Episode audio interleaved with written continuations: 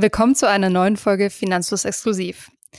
Heute geht es ums Thema Verstaatlichung bzw. Enteignung. Das heißt, wenn der Bund ein Unternehmen vor der Pleite rettet.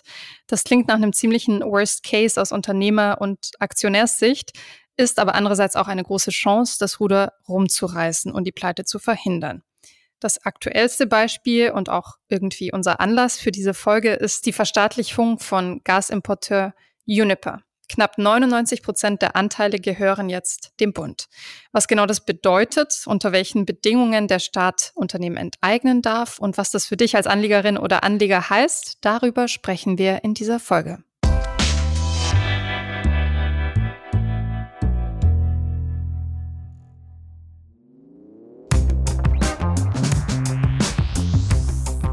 Bei einer Verstaatlichung denkt man in der Regel an andere Länder oder andere Systeme, aber auch in Deutschland ist eine Verstaatlichung möglich und ist in der Vergangenheit auch des Öfteren passiert. In den letzten Monaten hat man sehr viel über die Verstaatlichung von Uniper gelesen, aber auch andere prominente Beispiele sind die Lufthansa-Rettung oder die Hypo Real Estate schon ein bisschen länger her. Was genau das bedeutet, wenn der Staat sprichwörtlich Besitz ergreift, ist dabei oft unklar. Und das wollen wir euch erklären. Und wir, das sind Markus und Anna. Hallo. Wollen wir zunächst mal die Frage klären, was überhaupt eine Verstaatlichung ist. Also bei einer Verstaatlichung bzw. Teilverstaatlichung übernimmt der Staat den Besitz bzw. Teilbesitz und damit auch die Verantwortung über ein Unternehmen, das vorher Privateigentum war. Privateigentum und deshalb heißt auch der umgekehrte Prozess Privatisierung, also wenn etwas aus Staatsbesitz zurück in den Unternehmensbesitz geht. Enteignung wird meistens synonym dazu verwendet, selbst wenn es ein bisschen harscher klingt, wie ich finde. Denn Enteignung heißt ja auf jeden Fall etwas weggenommen kriegen. In der Praxis kauft der Staat, also in dieser Folge sprechen wir vor allem über deutsche Beispiele, in unserem Fall der Bund, also Anteile des Unternehmens. Und natürlich werden dafür vor allem Steuergelder verwendet. Und das klingt vielleicht ziemlich krass als Maßnahme, dass der Staat Besitz ergreifen kann über Unternehmen. Doch das ist im Grundgesetz festgehalten und geregelt. Also das darf man natürlich nicht willkürlich machen. Wir sind in einer Demokratie. Aber grundsätzlich ist das möglich. Und zwar dann, wenn es im Sinne der Allgemeinheit stattfindet und wenn es zum Beispiel eine wirtschaftliche Notlage gibt. Dazu später mehr. Der Staat kann auch nicht allzu beliebig enteignen, sondern es gibt da gewisse Wettbewerbsregeln, denn ein Staat könnte sich ja sonst Vorteile gegenüber einem anderen Staat verschaffen, wenn er Unternehmen großzügiger unter die Arme greift, als andere Länder das machen.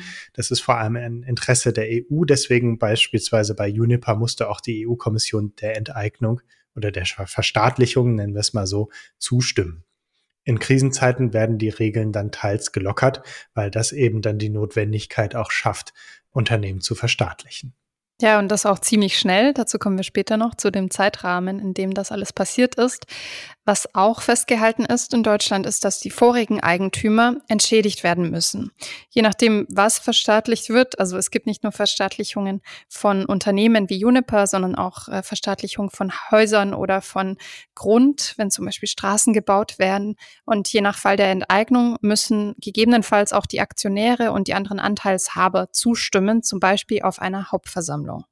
Dazu später mehr. Kommen wir nochmal zu unserem prominenten aktuellen Beispiel. Deutschlands größter Gasimporteur Uniper. Durch den Krieg in der Ukraine und die daraus folgende Energiekrise ist äh, Uniper sehr stark in Not geraten. Uniper versorgt mehr als 100 Stadtwerke in Deutschland und ist für rund 40 Prozent der Gasversorgung in Deutschland verantwortlich, laut unserem Wirtschaftsminister.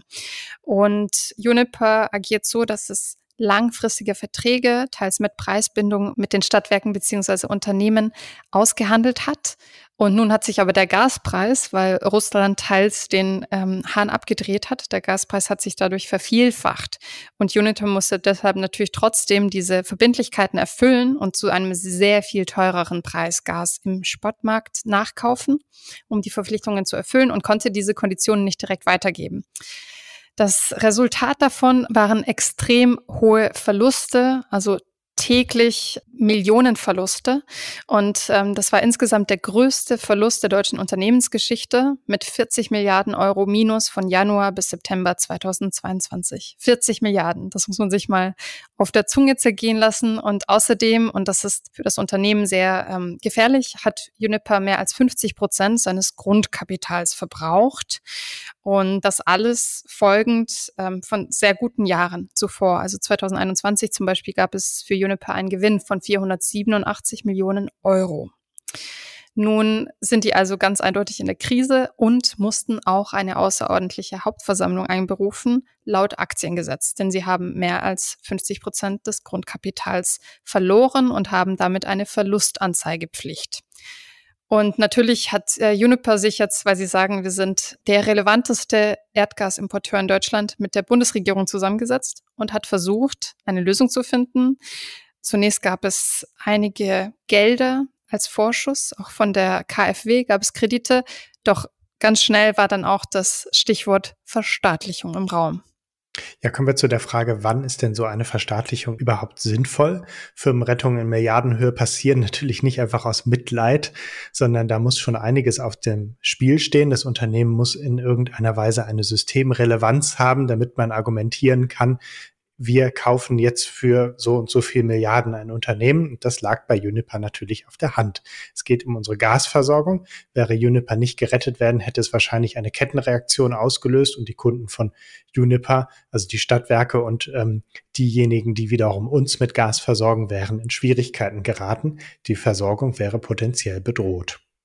Ja, wie schwierig die Lage war und ähm, dass auch die Bundesregierung diesen Schritt gewagt hat, hören wir in einem kurzen Zitat von unserem Bundeswirtschaftsminister Robert Habeck bei der Ankündigung der Verstaatlichung von Uniper. Dieser Schritt ist notwendig geworden, weil die Situation sich seit der Ankündigung des Bundeskanzlers am 22.07. nochmal deutlich verändert, ja verschärft hat. Juniper hat einen Anteil in ihrem Portfolio von 50 Prozent aus russischem Gas und steht für 40 Prozent der deutschen Gasversorgung. Das zusammengenommen Zwang zum Handeln? Ja, Zwang zum Handeln sagt Habeck hier.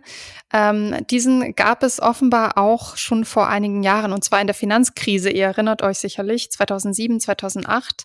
Da hat der deutsche Staat die Hypo Real Estate gerettet, ein Versicherungsbankunternehmen. Ähm, und auch in den USA wurden derzeit mehrere Unternehmen verstaatlicht, unter anderem die American International Group. Das ist ein riesengroßes Versicherungsunternehmen gewesen, das es immer noch gibt. Denn auch hier war die Sorge, dass die Pleite eines so großen Unternehmens mit vielen Abhängigkeiten zu anderen Unternehmen, beziehungsweise in diesem Fall Banken im gleichen Sektor, eine ganze Branche mitreißen könnte. Also gerade im Bankenwesen gibt es ja viele Verknüpfungen, Verkettungen und auch Vertragsabhängigkeiten, die nicht immer nur kurzfristig sind, sondern teils auch jahrelang bestehen und die man nicht mal kurz in der Krise kappen kann. In der politischen Diskussion wird hier ja auch häufig das Beispiel von Lehman Brothers angeführt. Das war eine Bank, die nicht gerettet wurde und dann anschließend eine Krise ausgelöst hat. Ja, ganz genau. Ein anderes Beispiel aus Deutschland, das nicht so lange her ist, ist die Lufthansa, die aufgrund der Schwierigkeiten im Zuge der Corona-Pandemie auch gerettet worden ist und die mittlerweile wieder privatisiert ist. Übrigens kann der Staat auch entscheiden, ein Unternehmen zu verstaatlichen, um Monopole bzw. Kartellbildungen zu verhindern. Das ist aber in letzter Zeit nicht vorgekommen in Deutschland. Kommen wir zu den Regeln, wann man verstaatlichen bzw. enteignen darf. Wir leben in einem Rechtsstaat, in dem das Eigentum natürlich einen Verfassungsrang hat. In Artikel 14 des Grundgesetzes ist geregelt, Eigentum verpflichtet, sein Gebrauch soll zugleich dem Wohle der Allgemeinheit dienen. Und das schränkt natürlich dann das Recht auf Eigentum auch schon ein kleines bisschen ein und öffnet dem Staat die Möglichkeit, zu enteignen. Außerdem in Artikel 14 wird dann aber auch das Recht auf Entschädigung festgehalten. Eine Enteignung darf demnach nur durch Gesetz oder aufgrund eines Gesetzes erfolgen, das Art und Ausmaß der Entschädigung regelt. Also hier wird das die eine Einschränkung des Eigentums dann auch wieder ausgeglichen durch eine Entschädigung. Enteignungen erfolgen oft im Zug von Bauprojekten, zum Beispiel beim Neubau der Messe Stuttgart. Hier musste der Bund begründen, warum die Enteignung dem Allgemeinwohl dient. Auf kommunaler Ebene sieht man das relativ häufig, dass wenn irgendwo ein Einkaufszentrum oder was auch immer gebaut werden soll, man dann eben auch Instrumente hat, an die Grundstücke zu kommen, auf denen man dann bauen möchte.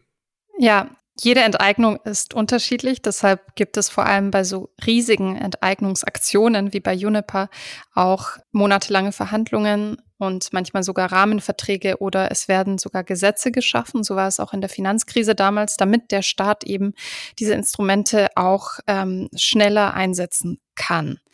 Da wurde nämlich 2008, 2009 ein Rettungsübernahmegesetz beschlossen. Die Bundesregierung konnte danach nämlich selbst ohne Zustimmung des Bundesrats eine Enteignung beschließen als letzte Option bei systemrelevanten Unternehmen. Und ähm, Rückblickend sagen manche Beobachter, das war zugeschnitten für die Hypo Real Estate, weil vorher war es unüblich, dass Banken oder Unternehmen im Bankensektor verstaatlicht werden.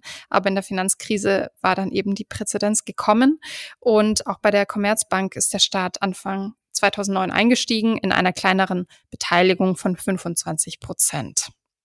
Und ähm, an Gesetzen gab es auch noch einen, einen weiteren Entschluss, und zwar das Finanzmarktstabilisierungsgesetz für den Bankenrettungsfonds, kurz SOFIN.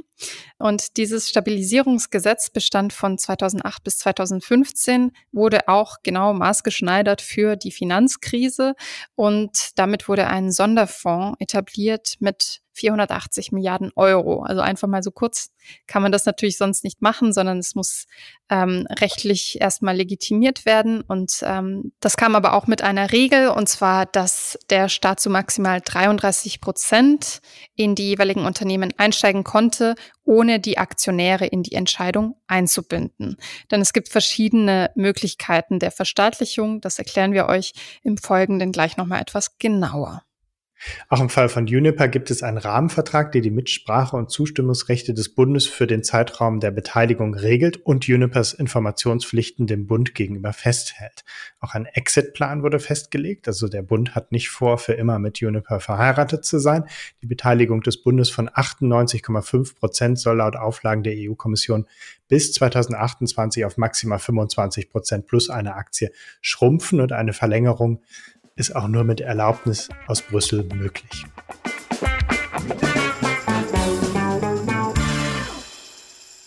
Ja, jetzt haben wir ganz schön viele ähm, ja, Muster der Verstaatlichung gehört. Doch wie läuft das dann ab? Generell kann man unterscheiden zwischen drei verschiedenen Möglichkeiten, die aber teilweise auch mehr oder weniger kombiniert werden. Die Möglichkeit eins ist, der Staat übernimmt alle Anteile, indem er sie an der Börse kauft. Dabei, wie bei einer Übernahme von einem größeren Unternehmen zum Beispiel, kann der Kurs stark steigen. Die zweite Option, der Staat übernimmt alle Anteile, indem er den Aktionären ein Übernahmeangebot macht, das diese aber ablehnen können. Also das ist äh, die nette Art, das ist äh, nicht die direkte Enteignung. Und ähm, wenn sich nicht genug Aktionäre bereit erklären, ihre Anteile zu dem Angebot zu verkaufen, dann kann der Staat das Gebot erhöhen und meist einigt man sich dann irgendwo. Nicht so nett ist es bei einem Squeeze-out. Das heißt, dass der Staat als Großaktionär die anderen Aktionäre los wird. Hält ein Großaktionär nämlich 95 Prozent oder mehr an einem Unternehmen, dann kann er die Minderheitsaktionäre einfach ausschließen oder direkt enteignen und eine Abfindung zahlen. Denn dieses Gesetz gilt natürlich immer noch, dass es äh, ein Recht auf eine Abfindung oder Entschädigung gibt. Und im Fall der Hypo Real Estate in der Finanzkrise ähm, gab es diesen Squeeze-out sogar mit nur 90 Prozent Anteile beim Staat, denn ähm, auch das wurde in diesem Rettungsgesetz festgehalten, praktischerweise, so dass man da schneller voranschreiten konnte. Die dritte Möglichkeit ist dann ein Insolvenzverfahren. Da bleibt von dem Unternehmen natürlich an sich nicht mehr allzu viel übrig, je nachdem, wie das Verfahren verläuft. Alle Vermögenswerte werden dann zur Insolvenzmasse und damit werden auch Aktionäre und Gläubiger ausbezahlt. Allerdings bleibt dann für sie nicht mehr so wahnsinnig viel übrig. Stichwort Wirecard. Ja, wenn überhaupt noch was übrig bleibt. Ähm, das haben wir in unserer Unternehmensinsolvenzfolge auch mal durchdekliniert, dass man da ähm, schon ganz schön Pech haben kann. Im Fall Juniper war es so, dass es zuerst, wie gesagt, großzügige Staatshilfen gab. Erstmal 15 Milliarden Euro durch Anleihen und Kredite der KfW, die aber schnell aufgebraucht waren. Und ja, dann zeitweise betrugen die Verluste täglich 100 Millionen Euro oder sogar mehr. Und dann war geplant, dass der Staat erstmal eine Teilenteignung macht mit 30 Prozent Einstieg. Und diese Verstaatlichung wurde dann aber schnell erhöht auf mittlerweile 98,5 Prozent Staatsanteil und musste erstmal von der EU-Kommission genehmigt werden, die auch grünes Licht gegeben hat und bestätigt hat, denn das musste sie nämlich ähm, prüfen, dass die Verstaatlichung von Uniper keine Bedenken für das Wettbewerbsrecht bringt, also kein Monopol für den Staat. Zusätzlich muss das von den Juniper-Aktionären bestätigt werden auf der Hauptversammlung. Eine außerordentliche Hauptversammlung, die aus dieser Notlage geboren war, auch weil das Grundkapital natürlich ähm, zu mehr als 50 Prozent aufgebraucht war. Wir haben einen kleinen Einblick in die Stimmung bei dieser außerordentlichen Hauptversammlung von Juniper. Ähm, und ihr hört jetzt gleich Klaus-Dieter Maubach, den CEO von Juniper. Wenn wir Sie heute um Ihre Zustimmung bitten, dann appellieren wir damit an Ihre Solidarität, denn Ihr Anteil am Unternehmen wird sich reduzieren. Diese Situation ist schmerzt, aber es gibt nun einmal keine anderen Optionen. Mit der Zustimmung meint Maubach übrigens die Zustimmung zur Kapitalerhöhung von 8 Milliarden Euro, die auf dieser Hauptversammlung auch beschlossen worden ist. Und ähm, nach dieser Kapitalerhöhung hat nämlich der Bund dann das alleinige Recht gehabt, die Aktien, die damit geschaffen wurden, zu zeichnen und damit zu 98,5 Prozent der Hauptanteilseigner zu sein. Wenn wir von Juniper sprechen, dann sind damit allerdings die Anteile von Fortum gemeint. Das ist die finnische Muttergesellschaft. Die Aktien wurden zu einem Stückpreis von 1,70 Euro pro Aktie übernommen und insgesamt hat das 31 Milliarden Euro gekostet. Kommen wir jetzt zu der Frage, wir sprechen von 31 Milliarden Euro. Wie finanziert der Staat diese Beteiligungen? Der Bund gibt regelmäßig einen Beteiligungsbericht raus, in dem kann man sehen, wie stark er wo beteiligt ist. Beispielsweise die Bundesdruckerei 100 Prozent, das ist nicht sonderlich verwunderlich. Die Telekom 15 Prozent, das ist auch nicht sehr verwunderlich. Schließlich war es mal ein Staatsunternehmen oder die Deutsche Bahn ebenfalls 100 Prozent. Allerdings ist sie trotzdem privatwirtschaftlich organisiert. Laut dieser Veröffentlichung hält der Bund unmittelbare Beteiligungen an 116 Unternehmen. Und kommen wir wieder zur Energiekrise. Es wurde ein Abwehrschirm für Energie geschaffen, eine Art Sonderfonds mit 200 Milliarden Euro Volumen. Davon gingen dann eben 31 Milliarden an Juniper. Im Fall der Commerzbank waren es stille Einlagen. Damals wurden 25 Prozent gekauft, heute sind es nur noch 15. Und die Commerzbank muss dem Bund also auf dieses Geld Zinsen bezahlen. Also Long story short, man finanziert sowas aus Steuergeldern. Bei so hohen Sonderausgaben wie für die Energiekrise mit allem, was dazugehört, kann man natürlich dann im Zweifel die Schuldenbremse nicht einhalten. Aber man hat natürlich die Hoffnung, dass sich das Unternehmen wieder erholt und dann irgendwann das Geld auch zurückfließt. Und so war es auch in der Vergangenheit. Da kommen wir später noch zu. Der Bund konnte damit durchaus auch Gewinn machen. Ja, aber vorher weiß man das nicht unbedingt so genau. Und deshalb fragen wir uns, ist eine Verstaatlichung eigentlich fair? Also Wettbewerbern gegenüber, aber auch für uns als Steuerzahler zum Beispiel. Es gibt natürlich Kritik an dem Vorgang der Verstaatlichung. Die können den Wettbewerb verzerren und tun es oft auch. Warum wird zum Beispiel die Lufthansa gerettet und nicht die anderen Fluglinien? Vielleicht, weil sie noch nicht ganz so pleite sind oder weil sie nicht ganz so groß sind. Da wird oft argumentiert auch mit der Belegschaft. Also wenn viele Mitarbeitende bei einem großen Konzern beschäftigt sind, dann liegt da die Not vielleicht etwas höher dieses Unternehmen zu retten und damit auch viele Beschäftigungen zu retten. Und es gibt aber auch, wie ja vorhin schon besprochen, die Wettbewerbsregeln und Gesetze, die möglichst faires Vorgehen vorliegen sollen. Es gibt auch Bündnisse, habe ich gesehen, vor allem im Mittelstand, die sich gegen Verstaatlichung, vor allem auf kommunaler Ebene, einsetzen und sagen, dass das äh, absolut nicht fair ist, weil natürlich im Mittelstand viele Unternehmen pleite gehen. Und wenn man das ein bisschen weiterdenkt, dann ist es eigentlich im Kapitalismus ja äh, inbegriffen, dass auch mehr Unternehmen pleite gehen und dass es Gewinner und Verlierer gibt. Aber das geht jetzt ein bisschen zu weit. Das Extrem von den Verstaatlichungen wäre natürlich sowas wie früher in der DDR, das enteignet wird und ähm, oder auch in der früheren Sowjetunion. Und äh, deshalb gibt es natürlich diese ganzen Gesetze und Prozesse, auch auf EU-Ebene, dass das nicht passiert. Doch diese Sorge haben natürlich manche Menschen, wenn wie jetzt in einer Krisensituation wieder vermehrt verstaatlicht wird oder darüber gesprochen wird. Zur Konkurrenz nochmal, also natürlich führt die Staatsbeteiligung zu einer besseren Kreditwürdigkeit des Unternehmens. Also Juniper zum Beispiel wäre ja sonst mit deinen riesigen Verlusten ähm, nirgendwo an, an frisches Geld gekommen. Und äh, der Einstieg des Staats puffert das erstmal aus. Und so war es zum Beispiel auch bei der Commerzbank. Und da wurde auch Kritik laut von zum Beispiel den Genossenschaftsbanken, die dieses Privileg nicht genießen konnten, einer Verstaatlichung. Ja, in der Regel werden große Konzerne gerettet, nicht kriselnde Mittelstandsunternehmen. Und da stellt sich natürlich immer die Frage, warum nur die Großen und wir Kleinen müssen hier weiter ackern. Äh, Gründe sind, liegen natürlich auf der Hand. Sie haben äh, große Zahlen an Mitarbeitern und wenn man viele kleine Unternehmen retten würde oder sich an denen beteiligen würde, dann würde das natürlich auch einen immens hohen bürokratischen Aufwand mit sich ziehen und der ähm, Staat würde zu einer riesigen Beteiligungsbehörde werden, denn man muss natürlich solche Beteiligungen auch managen und das ist nicht ganz ohne.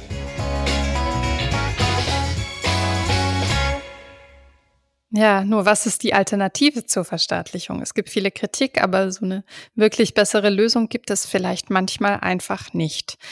Die auf der Hand liegende Alternative ist natürlich die Pleite des Unternehmens und ähm, damit ein mögliches Mitreißen einer ganzen Branche, also zum Beispiel der Energie- oder Gasbranche. In der Finanzkrise war die Befürchtung, dass der Bankensektor mitgerissen wird und bei Juniper eben die Stadtwerke und somit auch wir Bürger und Privathaushalte, die eben auf diese Verträge hoffen. Ähm, es ist immer eine Abwägung von Kosten, Potenzial, möglichem Schaden und Nutzen. Und vorher kann auch der Bundesstaat Deutschland das nicht genau abrechnen. Deshalb wird auch Fall für Fall individuell entschieden, welche Form der Enteignung sinnvoll ist. Und vorher gibt es ja auch äh, kleinere Maßnahmen in Anführungszeichen wie Kredite, im Fall Juniper waren das ja KfW-Kredite, Bürgschaften ähm, und so weiter. Doch das reicht eben oft nicht, wenn es so rasant nach unten geht.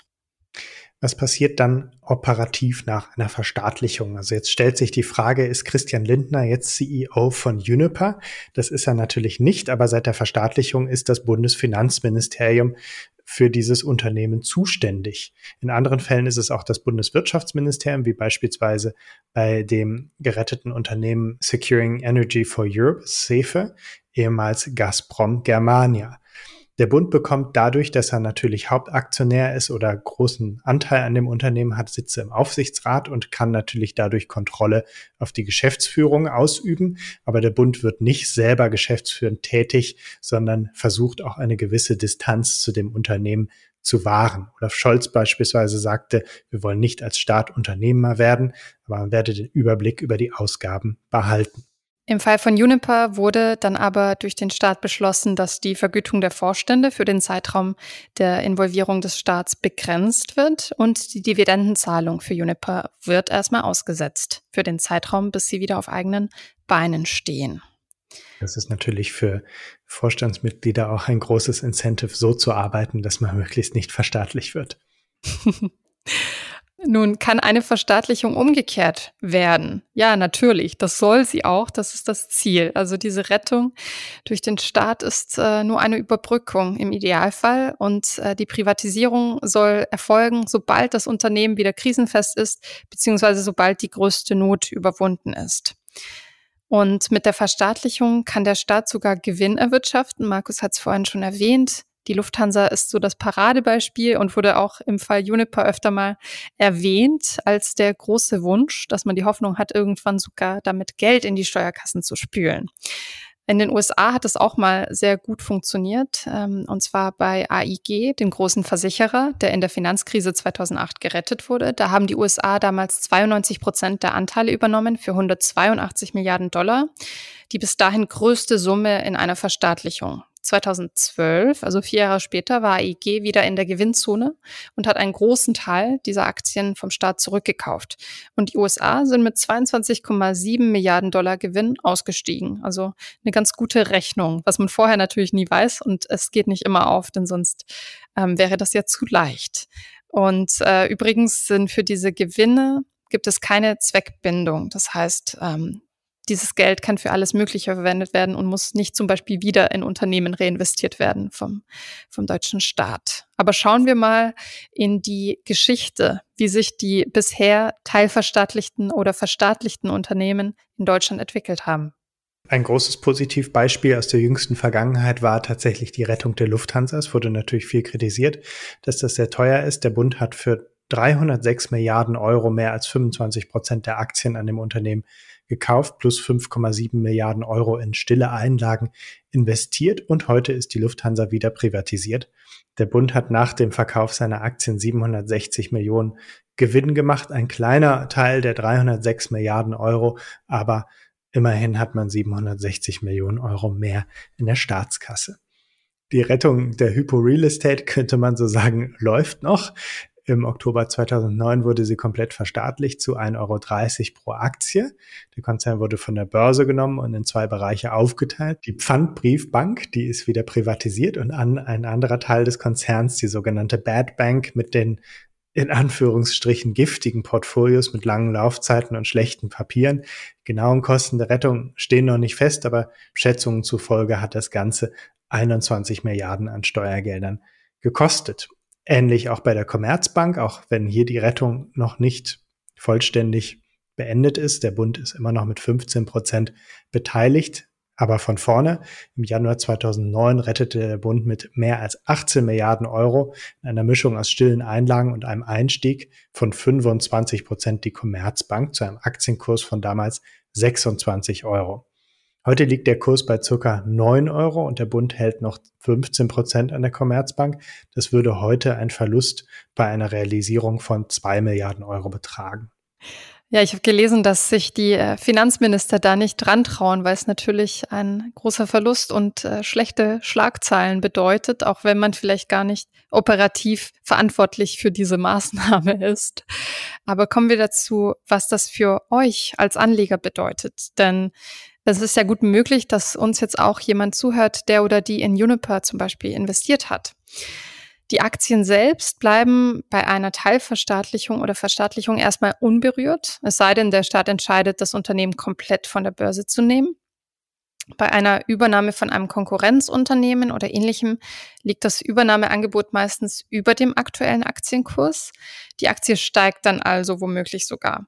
Bei einer Notverstaatlichung, wie im Fall von Uniper, ist das anders, denn da liegt ja große Not am Mann. Da hat Kanzler Scholz die ersten Rettungsmaßnahmen verkündet und der Kurs ist erstmal abgestürzt von 10 Euro auf 8 Euro pro Aktie. Nachdem die Konditionen ausgehandelt worden sind, hat ja der deutsche Staat beschlossen, die Dividendenzahlung für Juniper erstmal auszusetzen, denn es gibt andere Prioritäten aktuell. Und trotzdem muss man sagen, eine Rettung durch den Staat, durch eine Verstaatlichung verhindert natürlich den Totalverlust, wovon du als Anleger am Ende auch profitierst. Denn bei einer Pleite geht man im Zweifel komplett leer aus, wenn man zu spät dran ist, wie bei Wirecard.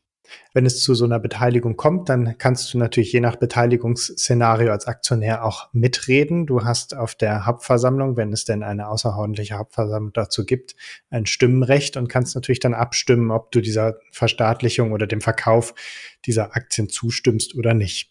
Im Fall von Juniper wäre das dann für dich eine Entscheidung zwischen Pest und Cholera gewesen.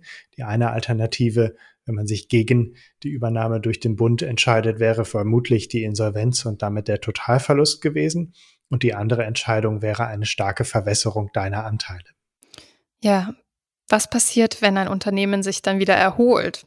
Natürlich können die Aktien wieder an Wert gewinnen. Davon profitiert dann aber in erster Linie der Staat.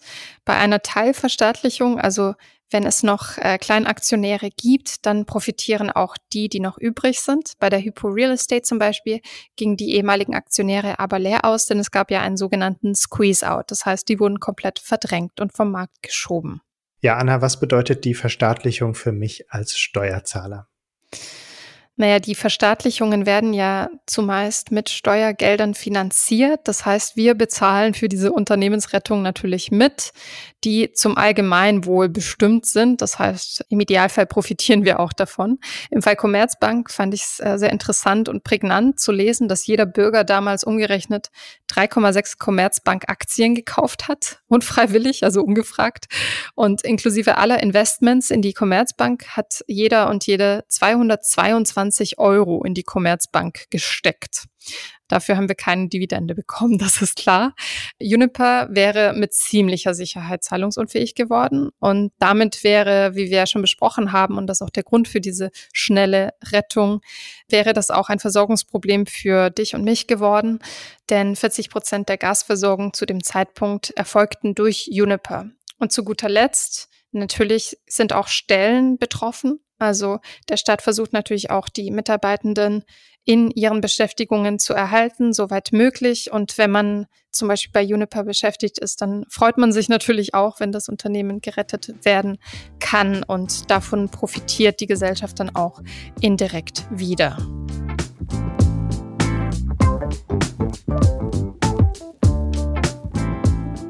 Kommen wir zum Fazit. Ja, die Verstaatlichung oder Enteignung ist ein Balanceakt, der zu Recht viel diskutiert wird, denn hier muss man stark abwägen zwischen auf der einen Seite dem Eigentumsrecht und auf dem auf der anderen Seite dem öffentlichen Interesse und dass natürlich die Waage je nach Geschmack in die eine oder andere Richtung ausschlägt, das ist klar. Es gibt also nie ein komplettes richtig oder ein komplettes falsch in einem so einem Fall. Jeder Fall ist unterschiedlich, teils werden sogar wie in der Finanzkrise eigene Gesetze und Rettungsbudget beschlossen. Wenn du betroffen bist, also wenn du Aktien an einem Unternehmen hältst, das verstaatlicht wird, dann sollte man auf jeden Fall die Ohren spitzen und sich so früh wie möglich informieren. Vielleicht ähm, lohnt es sich, die Anteile zu verkaufen. Vielleicht lohnt es sich aber auch erstmal abzuwarten, was mit deinen Anteilen passiert. Äh, da gibt es jetzt kein Patentrezept. Ein Squeeze-Out ist wahrscheinlich der Worst Case für Kleinanleger, denn hier musst du dich mit einer Abfindung zufrieden geben, äh, wirst aus dem Besitz dieses Unternehmens gedrängt und ähm, kannst von einer möglichen Erholung des Unternehmens nicht mehr profitieren. Wir hoffen, wir konnten diese Schlagzeile, ein Unternehmen wird gerettet bzw. enteignet, ein bisschen für euch auserzählen, auserklären, sodass ihr jetzt Bescheid wisst, was die Bedingungen dafür sind und welche Folgen das mitbringt. Und wir hören uns nächste Woche wieder. Danke fürs Zuhören. Bis dann.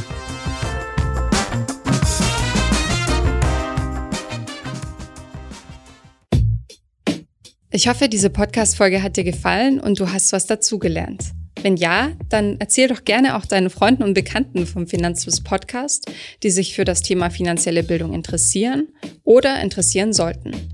Wenn du uns auf iTunes zuhörst, dann lass uns gerne eine positive Bewertung da. Das sorgt dafür, dass wir noch besser auffindbar werden. Alle wichtigen Links und Verweise findest du wie immer in den Shownotes zu diesem Podcast. Auf unserer Homepage findest du außerdem eine ausführliche Beschreibung zu jeder Folge.